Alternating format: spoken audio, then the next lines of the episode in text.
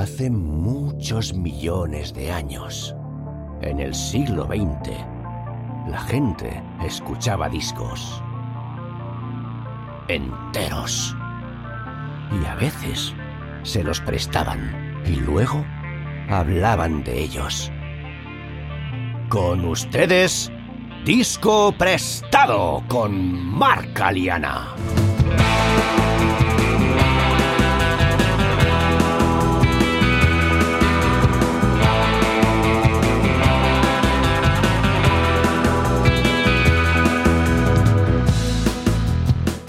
Muy buenas, bienvenidos y bienvenidas a Disco Prestado.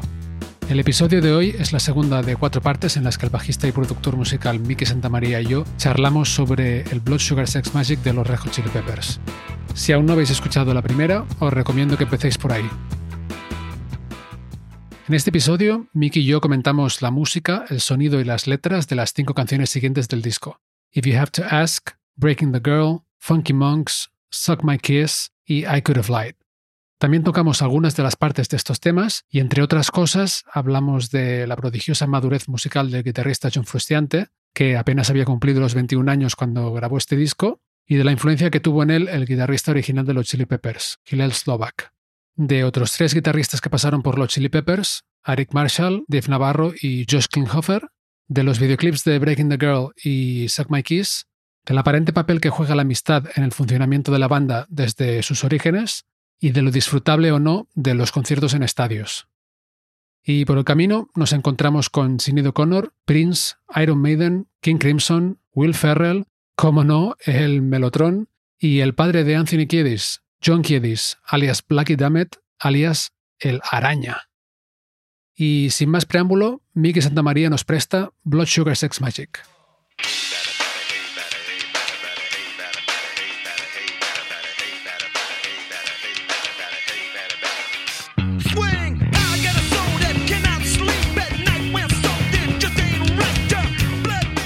Seguimos a la segunda canción del disco, If You Have to Ask. Sería algo así como si tienes que preguntar o si hace falta que preguntes, ¿no? Porque el estribillo es, si hace falta que preguntes, nunca lo sabrás. Sí, sí.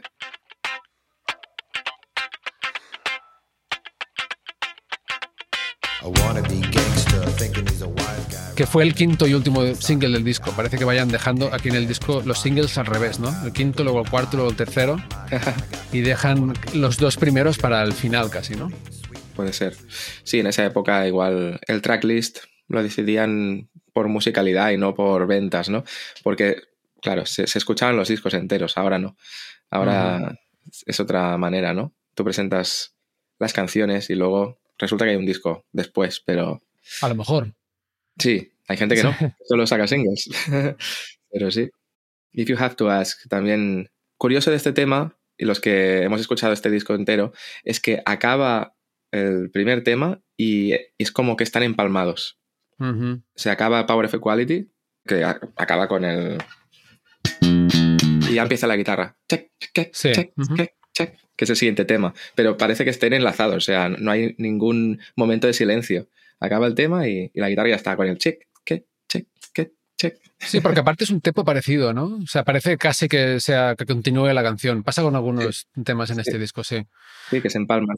Este tema pues tiene un, entrelazado rítmico de groove que es súper interesante. La guitarra, el bajo, la batería.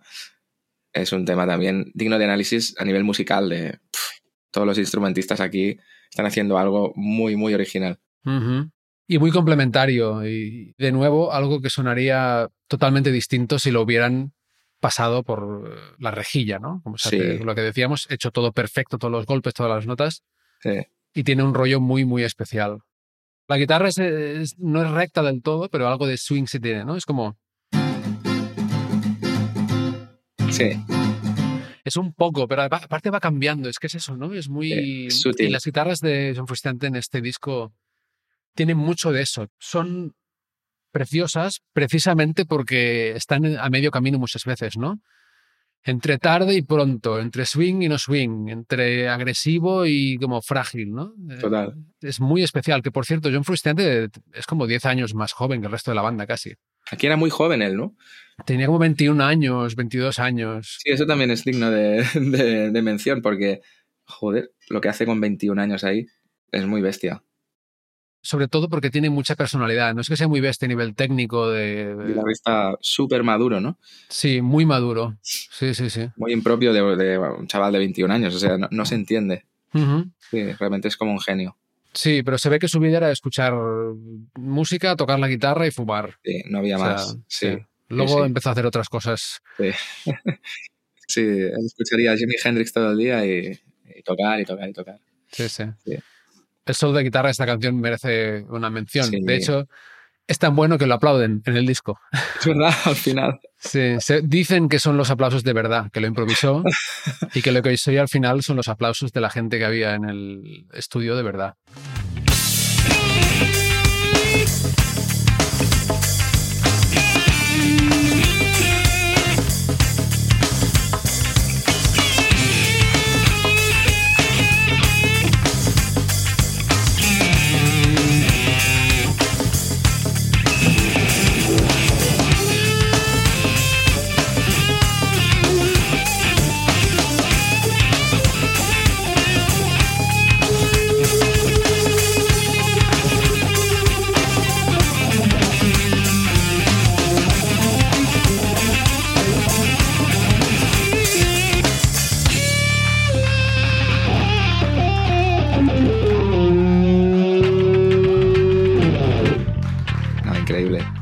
Sí, sí.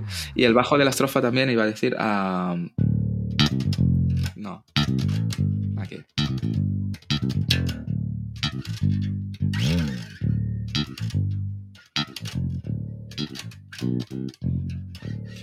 Hay que afinar en re, la cuerda de mi. Pero yo creo que Flea afinaba todas las cuerdas un tono abajo para tocar esto. Lo, lo tocaba mm. como si estuvieras en mi.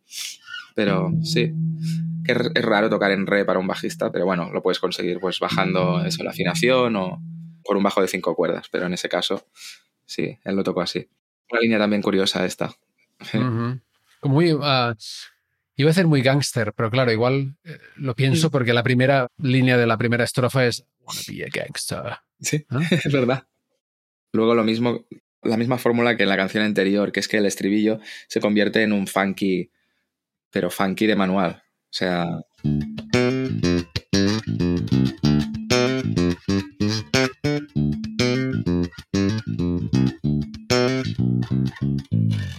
Algo así hacía. Sí. Muy, muy funky.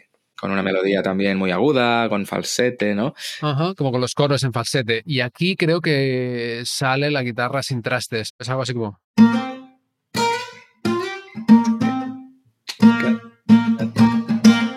Y ese, este slide aquí siempre me quedé como pillado, ¿no? Está como lo hace porque no es un bending, pero no suena el traste tampoco. Yo creo que es eso. Y aparte suena como desafinado, o sea, no acaba en una nota exacta. Vale. Que es parte del carácter de la. que probablemente era la guitarra fretless aquí. seguramente.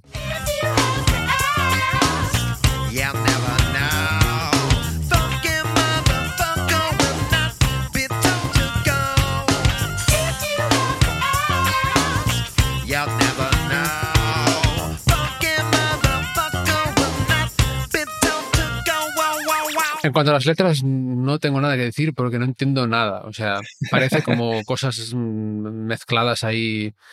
Que esto lo hace un poco también Anthony Kiedis a veces. Tiene una habilidad muy bestia para, con el lenguaje, para mezclar y rimar cosas y... Ah, pero a veces es, eh, es, como un flow así medio inconsciente, ¿no?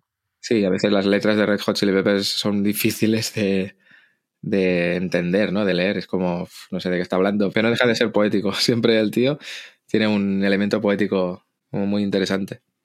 Creo que le escuché en una entrevista hace muchos años decir que algunas de sus letras son como una pintura, ¿no? O sea, es una cuestión de, sonoridades y de, y de imágenes, más que de una historia. Yo creo que esto lo desarrolló más, más tarde.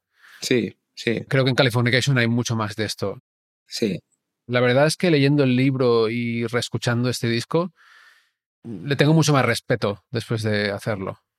También como rapero, realmente tiene un flow y una intención rapeando acojonante, ¿no? Sí, rítmicamente y todo, sí. Sí, sí, es, es muy bueno.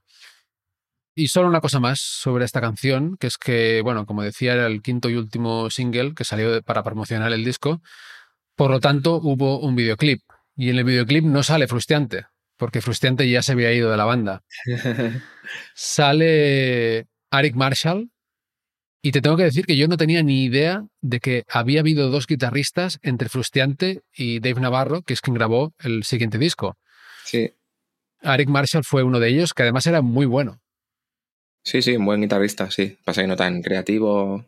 Claro, es que venían de Frustrante y supongo que echaban de menos esa creatividad y igual personalmente tampoco se llevaban muy bien, porque yo creo que Eric Marshall debía ser más un mercenario que cubrió una, un hueco y, ya está, hizo su función. Hmm. Pero nunca acabaron de, de conectar, creo, ni musicalmente ni personalmente.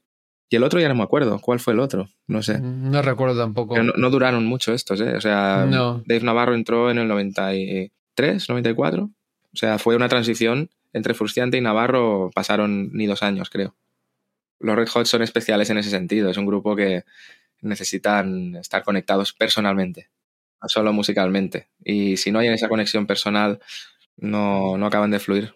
Y con eso conectaban mucho con, Frustiante y se ha notado con el paso de los años que al final con el guitarrista con el que mejor música han hecho seguramente es con Frustiante, ¿no? Porque están todos en la misma sintonía.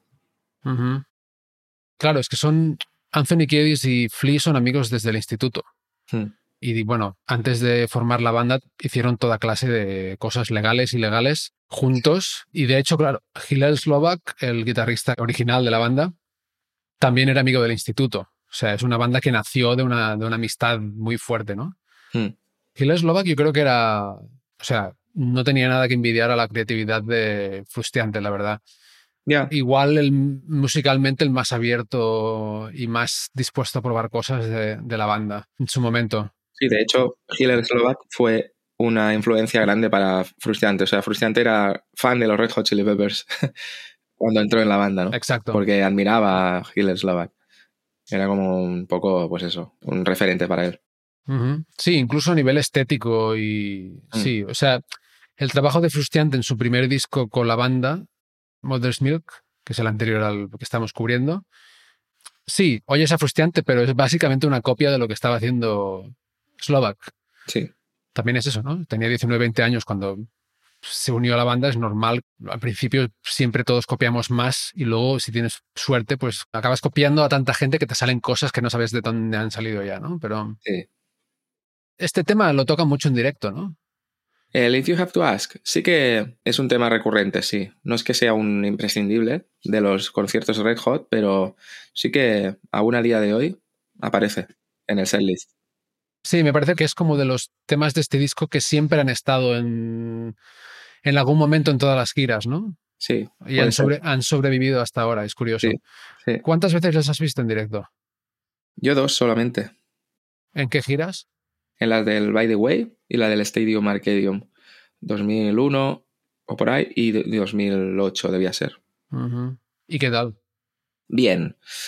Claro, en el 2001 yo estaba en modo fan total, yo tenía 16 años y era como ver a Dios ahí delante. Entonces estaba un poco, seguramente, influenciado por eso. Me pareció un concierto increíble, aunque sonaba fatal, sí que recuerdo que no se entendía nada, pero yo lo disfruté. ¿Dónde fue? En Badalona, Estadio Olímpico de mm. Badalona. Y estaba en segunda fila, solo escuchaba grave, era, bueno, sonido horrible. Y luego en 2008 fue en el Palau Sant Jordi, en Barcelona, mm, ya con más una visión más de músico, ya era músico en esa época y, y ahí sí que ya un poco analizando. Y no hicieron un gran concierto porque era el principio de la gira, creo que era el primer concierto de la gira, de hecho, estaban muy verdes. Incluso alguna canción la empezaban y luego decían, ah, sorry, we're gonna... ¿En serio? Ah. Sí, vamos a empezar de nuevo. sí, sí. Ostras. Y además, si no recuerdo mal, Frustrante le dio sin querer con la pala a Kiedis en la cabeza y empezó a sangrar y, y tuvieron que acabar el concierto antes porque el tío estaba sangrando y tal. Bueno, fue un poco desastre, un principio de gira un poco caótico. Que lo puedo entender, o sea, cuando hemos estado en gira siempre hay un bolo que, que te pasa todo, ¿no? Todo lo que no te puede pasar, pues te pasa ese día y, creo que yo fui de los afortunados que los vio. Me acuerdo del primer tema, Flea súper cabreado de lado a lado del escenario porque hablaba con los técnicos de que no, no oigo nada o algo así. Estaba como aquí siempre con los inears de que... Haciendo como la señal con el dedo en la oreja, ¿no? De sí, no me oigo. Sí, sí, sí. Y em, aún así, pues yo qué sé. Claro, como fan, pues lo disfrutas y ya está. Pero no he vuelto a verlos. No me gustan los conciertos en estadios, entonces... Y además que los últimos 10 años no me han gustado mucho con el guitarrista y tal, el Josh eh, King Klinghoffer. No me acaba de gustar la onda y ahora sí que han vuelto con frustrante y no he ido. Por el tema este de que no me gusta ir a un concierto en un estadio y verlos de tan lejos y pagar tanto dinero. No, no va conmigo esto. Mm. Por mucho que sean ellos, no. Sí. Yo tengo la misma sensación y de hecho hace poco cedí y fui a ver a Iron Maiden en el Estadio Olímpico, que es muy grande, igual caben 50 60 mil personas. Y no me arrepiento porque soy ultra fan, como tú seguramente, de los Chili Peppers, desde que era pequeño y tal, pero sonaba muy mal, muy, muy mal y pensé, nunca más, nunca más voy a ver, como mucho, un, un lugar donde quepan igual 20.000 personas o así, pero sí, sí, no me arrepiento, es eso, ¿no? Fue el momento este fan, me lo pasé muy bien, pero realmente, ostras, sí, es muy difícil ver un buen concierto y verlo bien y oírlo bien cuando son sitios tan grandes. Es como conformarte con, bueno, escuchar un disco que te gusta, pues con un altavoz de estos pequeños que no se escucha nada. Es como, qué pena, mm. porque los tienes ahí, son tus ídolos y no lo acabas disfrutando por eso, por la distancia o por la mala calidad del sonido. Y no, no. Lo único que te puede hacer pasar un buen rato es con quién vayas al concierto y saber que estás ahí en el momento con toda la gente, pero no, no es realmente una cosa, no sé, es como que no se disfruta como en un sitio más pequeño, segurísimo, vamos. La energía no es la misma, para mí no lo es. no, para mí tampoco. Bueno, pues seguimos con la tercera del disco Breaking the Girl.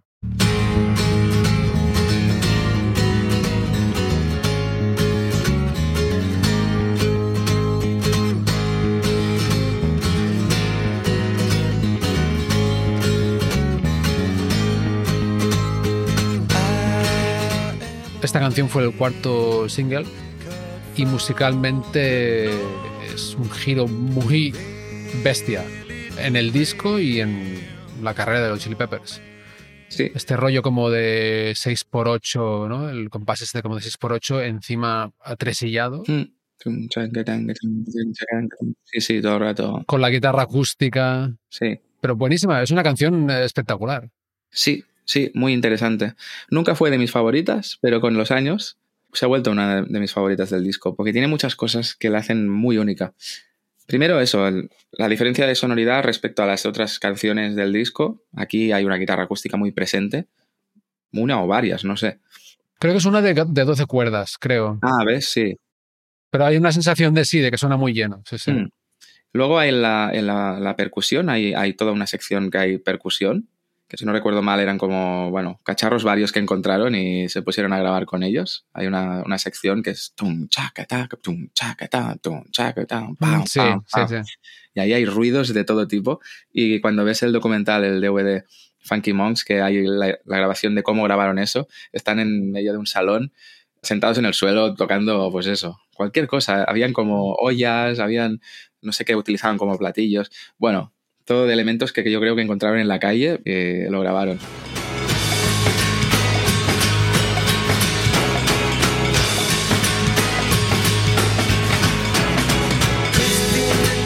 Y luego, bueno, una sonoridad concreta, sí, es que es, un tema bastante, bastante curioso. No sé si hay una sección de cuerdas o hay algo ahí. Ahora lo, lo recuerdo vagamente, pero hay. Es un melotrón haciendo flautas. Eso, eso, es verdad que es el típico sonido del melotron de los Beatles. Perdón, iba a decir que el melotron, para quien no lo sepa, es este instrumento precursor de los sintetizadores, que es como un instrumento de teclado que simula otros instrumentos, en este caso flautas. Entonces cada tecla activa una cinta que ha grabado, o sea, se ha grabado anteriormente una flauta tocando esa nota.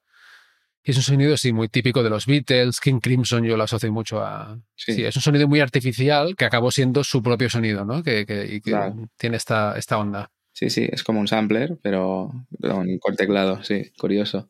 Pero analógico totalmente, ¿no? En esa época era todo analógico.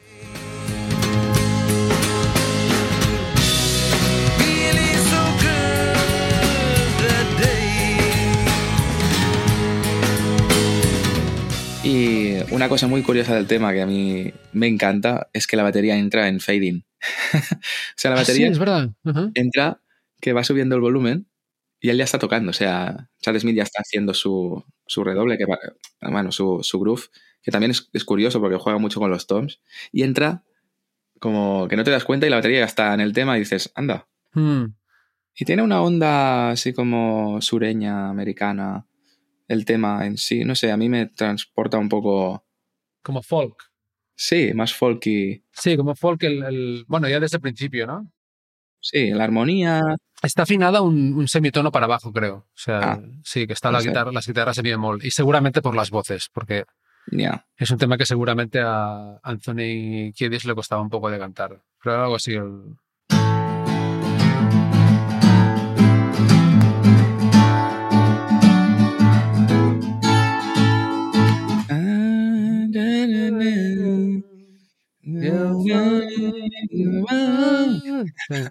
Sí, sí, muy, no sé, muy de, de- de vaqueros, de, a mí me, Ah, sí, me sí, ah, un poco a es eso, verdad. ¿no? Sí, sí, sí, sí. un poco cowboys, Sí. indios y vaqueros, ¿no?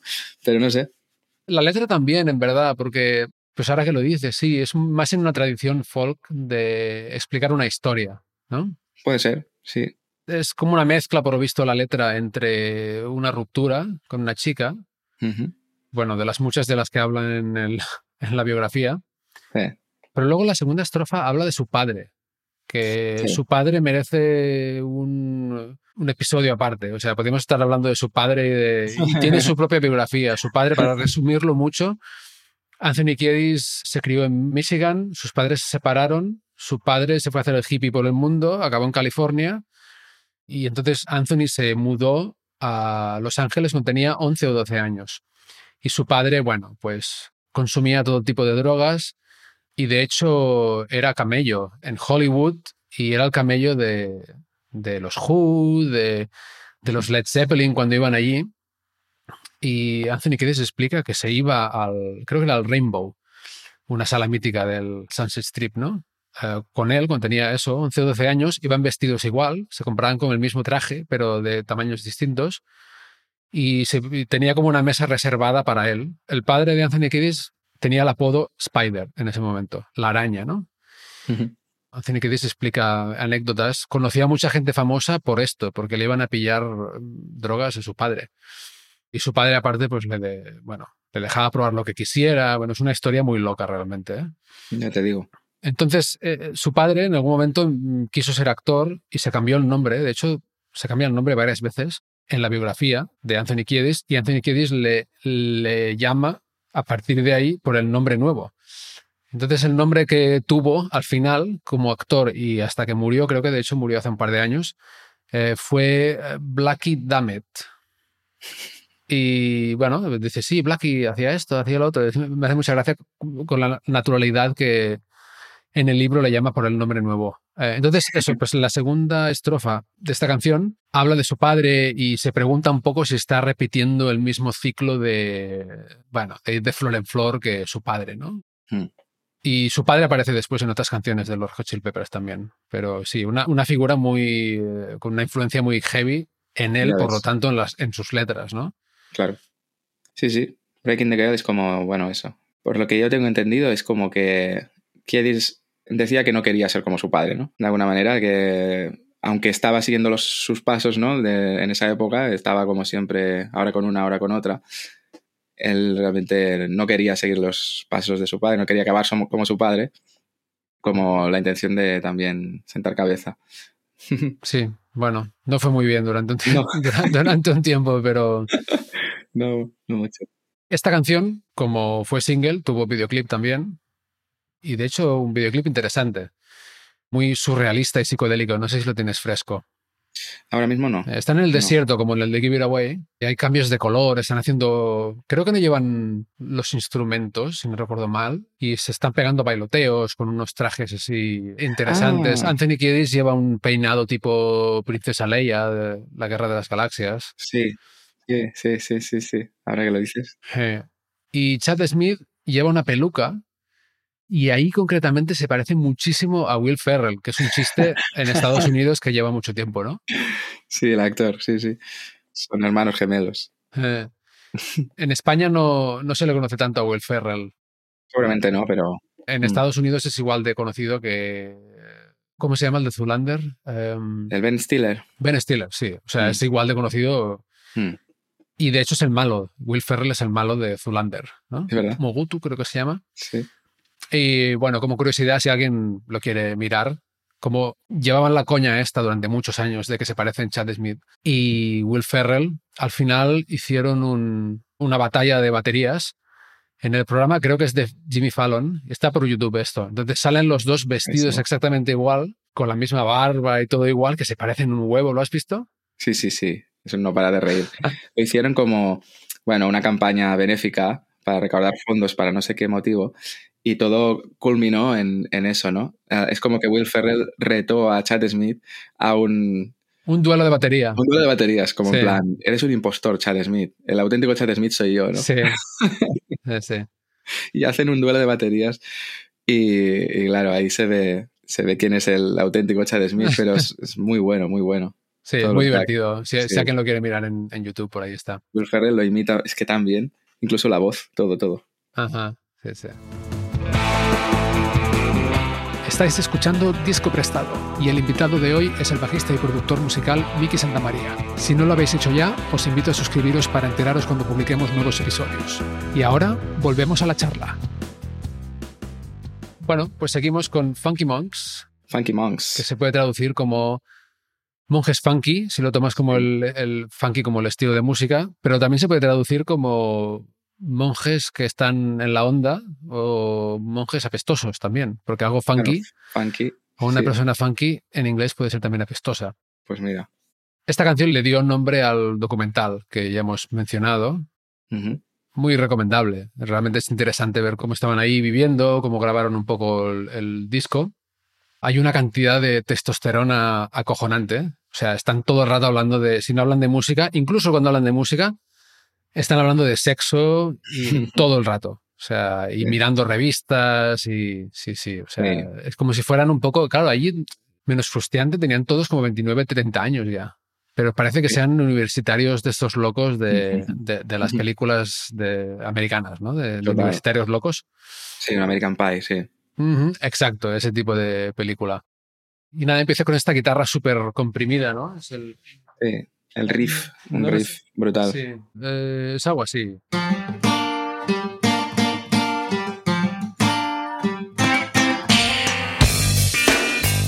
Este es un, un buen ejemplo para ver el estéreo que decíamos con el chorus de la guitarra. La mayor parte del tema hoy es este estéreo.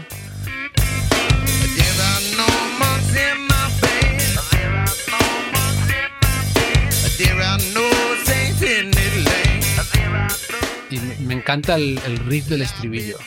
sí, sí, sí. Tiene como un, un- un rollo muy, muy peculiar.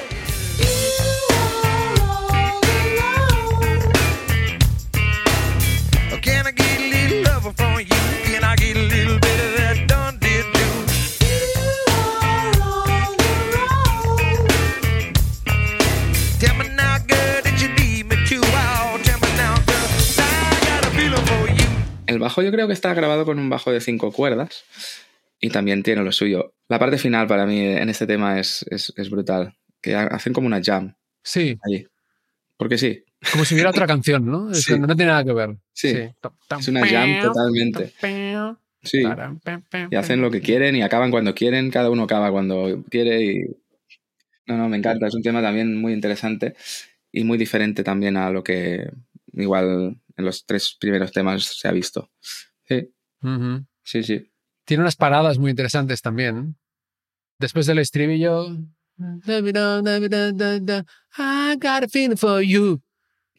hay una parada muy bestia y soy el, el, el armónico del Tom, de la timbala o del, o del Goliath, Sí, sí, sí. que dura y se muere y luego vuelve, ¿no? Sí.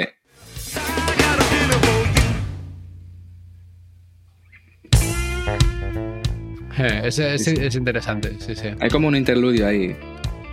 Y luego viene el.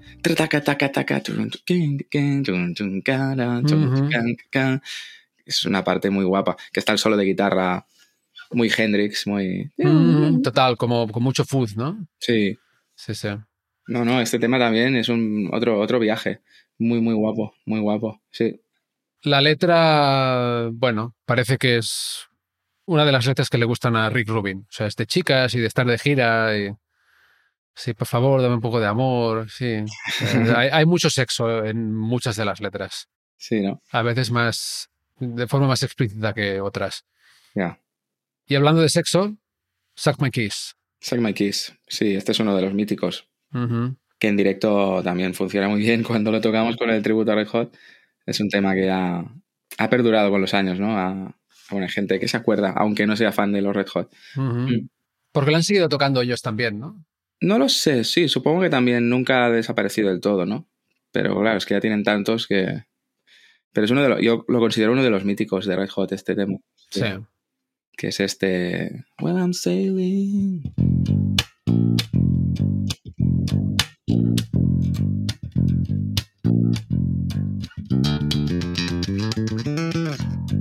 Y luego.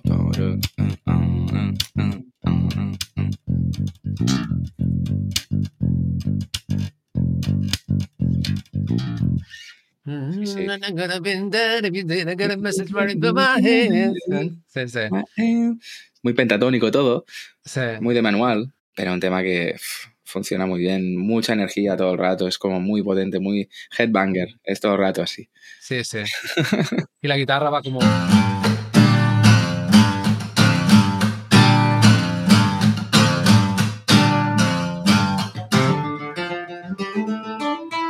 No me puedo creer que me acuerde de todas estas canciones. Muy lo bien, ¿eh? juro. O sea, sí, sí. Y luego.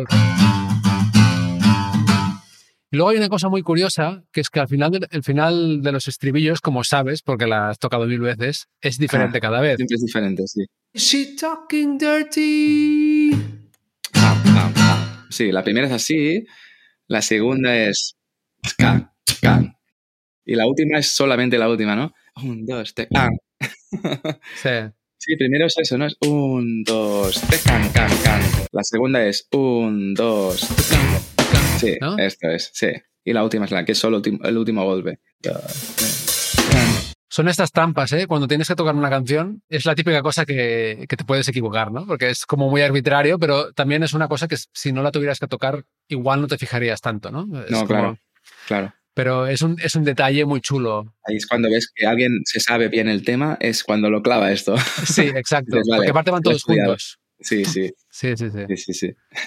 Lo típico que si alguna vez en Californigators ha venido algún batería suplente, Ajá. eh, o sea, este es el punto trampa total para ellos, porque si no las clavan todas, pues no suena. Sí, sí. Es una trampa, es una trampa. Total. Un temazo este también. También tiene un solo de guitarra muy guapo. Que dicen que lo grabó también con la Stratocaster fretless, sin trastes, Wow. con un fuzz muy, muy guarro.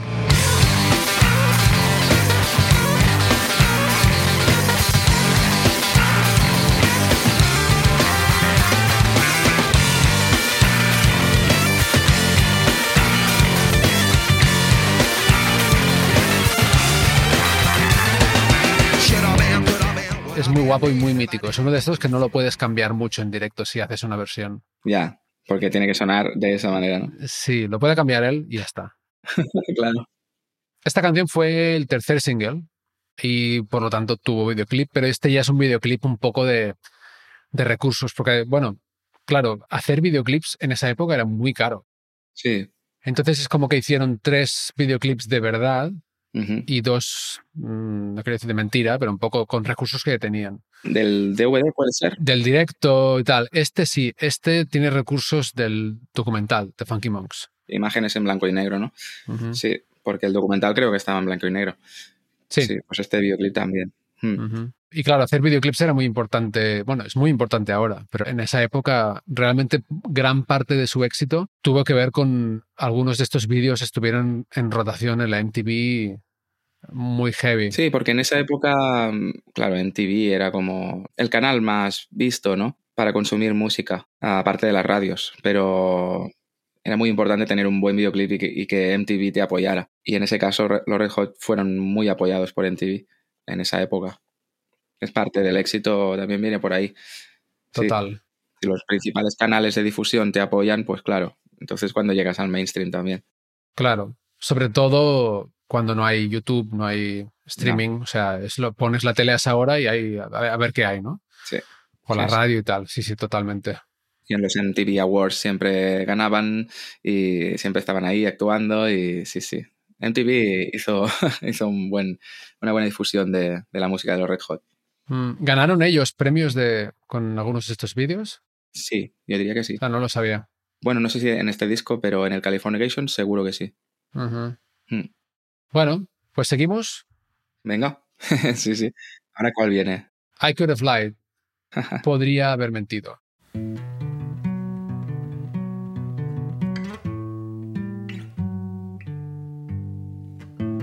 Temazo y también muy diferente, Sí, porque es un tema muy lento. La instrumentación es muy diferente para la batería y el bajo, sobre todo, porque realmente Chad Smith de batería se pasa el rato tocando súper fuerte todo el disco, prácticamente, y Flea un poco lo mismo. Aquí realmente hay, están detrás de la canción, ¿no? O sea, Sí. están como a- apoyando a la canción y hay muy poco protagonismo de esos dos instrumentos. Claro, lo que hacen es sencillo, pero no deja de ser potente, en mi opinión. ¿eh? O sea, es- el sonido de bombo sigue siendo pa. Además, es un tema con los bombos y los bajos muy marcados y muy estudiados. Se nota que aquí dijeron, vamos a ponernos de acuerdo. También pasa en, en la otra balada del disco, en Under the Bridge, que los bombos y el bajo están muy, muy calculados dónde tienen que ir. Y cuando hay un bombo y un bajo, lo tocan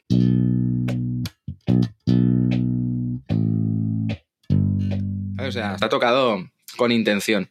Pasa que es mucho más sencillo que lo que vienen haciendo en todo el disco. Pero dentro de que es una balada, es, es bastante potente, sí. Sí.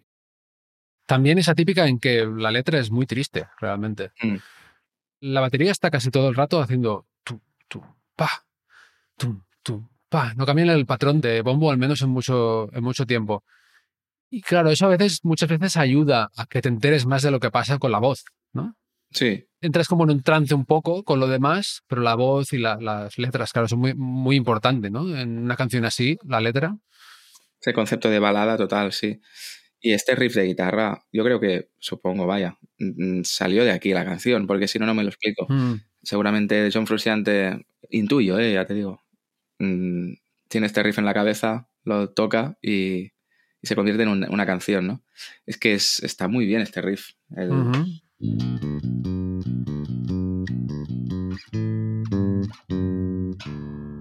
muy bien, Sí, sí. muy bien. Lo puedes tocar 50 veces y no, y no se hace pesado. Sí, y luego tiene el primer, no sé si llamarle estribillo, pero la parte B, que es en si mayor primero. Bueno, es como en si menor, pero hay un si mayor en lugar de un si menor. Eh. Y luego ya no vuelve ahí, se va a mi menor todo el rato. así. Like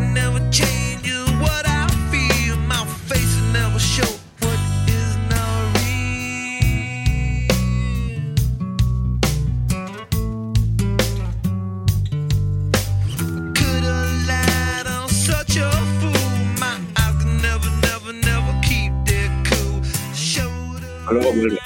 Sí, con el solo de guitarra. Sí. Brutal, sí. O sea, muy, muy sentido.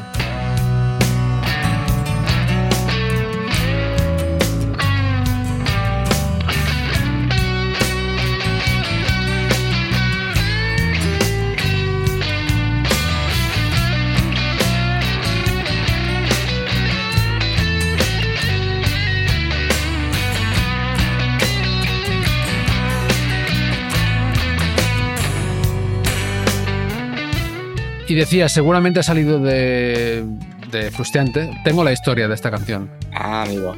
Igual te acordarás cuando la cuente porque está en la biografía de Anthony Kiedis. Resulta que tuvo él una especie de romance que no sé si era más bien platónico, con Sinead O'Connor, Mm, la sí. cantautora irlandesa. La de Nothing Compares, ¿no? Sí, el tema era de Prince dedicado a su asistente personal. Pero sí, Sinead O'Connor se hizo conocida, al menos aquí, sobre todo por esa canción sí. y por su look así con la cabeza afeitada y tal. Mm, Pues Anthony Kiedis cuenta que tuvo una especie de romance con ella, no detalla mucho, igual era eso, que eran amigos y tal, pero él estaba como súper enamorado de ella, mm. porque ella vivió un tiempo en Los Ángeles y se ve que un día Sinead O'Connor le dejó un mensaje en el contestador a Anthony Kiedis diciendo, mañana me voy de Los Ángeles. No te quiero ver más, ni quiero que me pases a ver, ni que me llames, ni que nada. Según Anthony Kiedis fue como de repente, ¿no? O sea, Ujú. él no tenía ni idea de por qué. Entonces se enfadó mucho y llamó a John Frusciante y se fue esa misma noche a su casa. Compusieron la canción juntos. Cuenta que se pusieron All Along the Watchtower, la versión de Hendrix, Sí. en loop para inspirarse. Y luego compusieron esta canción que de hecho tiene una rueda de acordes un poco parecida, ¿no? Grabaron la canción en un cassette y Anthony Kiedis se fue a casa de Sinead O'Connor esa misma noche, es decir, la noche antes de que se mudara, y le dejó el cassette sin llamar ni nada. Eso es lo que cuenta él, claro. No he encontrado la fuente original, pero he leído. Me gusta dejarlo claro porque en general me gusta, mm, sobre todo con un disco tan conocido, tirar de fuentes originales, ¿no? Pero Ujú. He leído por ahí que en una entrevista con Q Magazine en 2009, Sinead O'Connor dijo que el problema fue que él quería tener una relación y ella no quería, pero Ujú. dijo también que le importaba una mierda la canción y que no soporta a los Hot Chili Peppers. Hostia. Vale, vale. Bien. Pues bueno, es una canción muy bonita y muy, muy sentida y muy diferente. Por tener guitarra acústica ya es diferente. Sí. Igual Total. que Breaking the Girl. Y un tempo tan lento. Hombre, piensa que es la sexta canción del disco. Vienes de mucha tralla, sobre todo vienes de Suck My Kiss. Y llega esta canción y dices, oh, es el momento a los que les gusta fumar, pues a fumar un, un cigarro o lo que sea. Sí, porque se agradece, ¿no? Un poco de aire en la canción, en el disco, con una canción tan lenta, tan sentida. Entra muy bien ahí. Yo creo que está muy bien, muy bien puesta en el disco esta canción. Sí, y yo creo que es una de las cosas atractivas de este disco, que mm, si antes componían mucho de jams y de juntarse y improvisar, por lo visto fue Rick Rubin, el productor, quien les animó a hacer más canciones canción, ¿no? O sea, la estructura típica de canción, tienes una estrofa, tienes un estribillo, tienes un puente, tienes una melodía. Realmente, claro, salen cosas muy distintas cuando compones desde una perspectiva o desde otra, ¿no? Claro. No quiere decir que sean mejores o peores, pero luego al escuchar el disco y tener estos contrastes, realmente, bueno, yo creo que se agradece, ¿no? Sí, sí. Los reconoces igual a ellos, pero da una variedad y una tensión, relajación, un equilibrio interesante. Eh, Y en un concierto también. Total. Sí, sí, es muy importante el cambio de dinámicas, porque si no, si todos los temas son como Suck My Kiss, es como. qué estrés. Sí, sí, sí, totalmente. Y su- y algunos de sus discos de antes eran un poco así, ¿no? O sea, era como, ¡guau!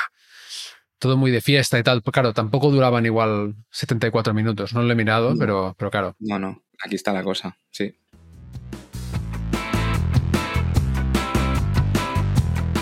Y hasta aquí la segunda de las cuatro partes que dedicaremos al Blood Sugar Sex Magic de los Red Hot Chili Peppers. Si os está gustando el disco prestado y queréis apoyarme, os propongo que hagáis algo muy sencillo, rapidísimo y gratis.